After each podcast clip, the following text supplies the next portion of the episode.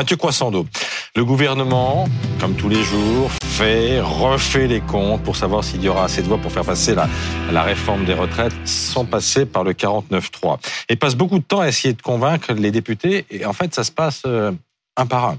Comment fait-on pression pour un député? Comment, j'allais dire, on lui tord le bras? C'est pas tout à fait ça quand même. Ah, c'est c'est pas une science exacte. Hein. Mais le premier réflexe, c'est d'abord euh, de s'adresser au patron.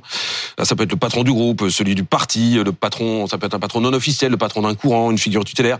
L'objectif, c'est de jouer sur la discipline de parti ou sur la fidélité euh, à un homme. En tout cas, c'est comme ça qu'on faisait avant, du temps où euh, cette discipline faisait voter les députés comme un seul homme, le doigt sur la couture du pantalon. Le problème, c'est que à partir du moment où vous avez éparpillé les partis façon puzzle, comme Emmanuel Macron, à partir du moment où vous avez fait travailler la poutre, comme le disait Édouard Philippe, eh bien, les partis sont faibles les patrons ne pèsent plus rien.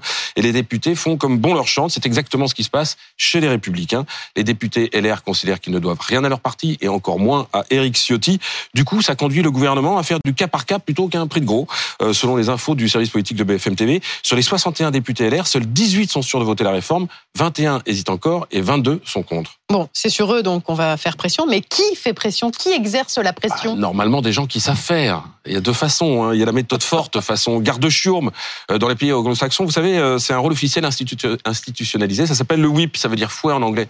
Pour ceux qui ont vu House of Cards, c'est euh, le rôle du héros. Alors, ça n'existe pas en France, mais il y a des conseillers qui font ça très bien. Je pense à Frédéric Lefebvre qui faisait ça très bien du temps de Nicolas Sarkozy, méthode cash. Il y a la méthode douce aussi. Ça, c'était du temps de Michel Rocard, qui lui non plus n'avait pas de majorité à l'Assemblée. C'était son conseiller, le constitutionnaliste Guy Carcassonne, qui était chargé de dealer avec euh, euh, les députés un par un et de bâtir ce qu'on appelait à l'époque une majorité stéréo. Pourquoi? Ben, C'était un coup à gauche, un coup à droite.